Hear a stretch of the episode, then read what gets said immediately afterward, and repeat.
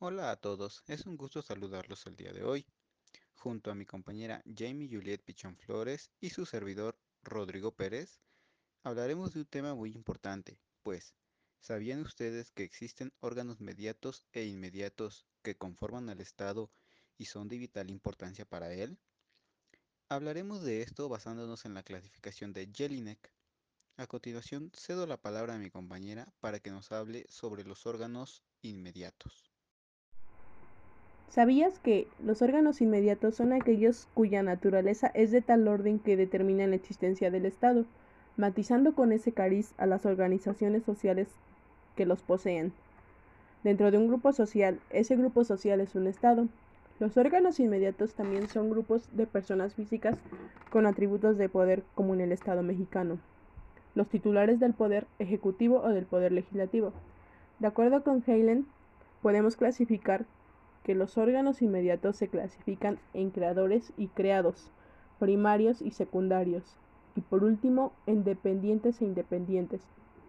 Es importante saber que los órganos inmediatos requieren del auxilio de los órganos mediatos, cuyas funciones, ámbito espacial y estructura se encuentran previamente establecidas en el orden jurídico. Gracias, cedo la palabra a mi compañero Rodrigo. Vaya que es muy interesante descubrir cómo se conforma el Estado que nos gobierna. Proseguimos con los órganos mediatos. Según Jelinek, los órganos mediatos del Estado son aquellos cuya situación no descansa de un modo inmediato en la Constitución, sino en una comisión individual. Son responsables y están subordinados a un órgano inmediato de una manera directa o indirecta. Se forman por individuos que cuando se asocian forman un órgano inmediato para la satisfacción de su necesidad social.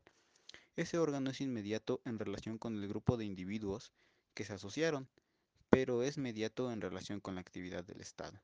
Un ejemplo de un órgano mediato creado por el orden jurídico sería el municipio, pues el municipio es un órgano mediato puesto que auxilia al poder ejecutivo y administrativo en el desarrollo de sus funciones, por otra parte, dentro de los órganos mediatos del Estado, en su estructura particular, puede distinguirse también la existencia de órganos inmediatos y de órganos mediatos de ese especial organismo estatal.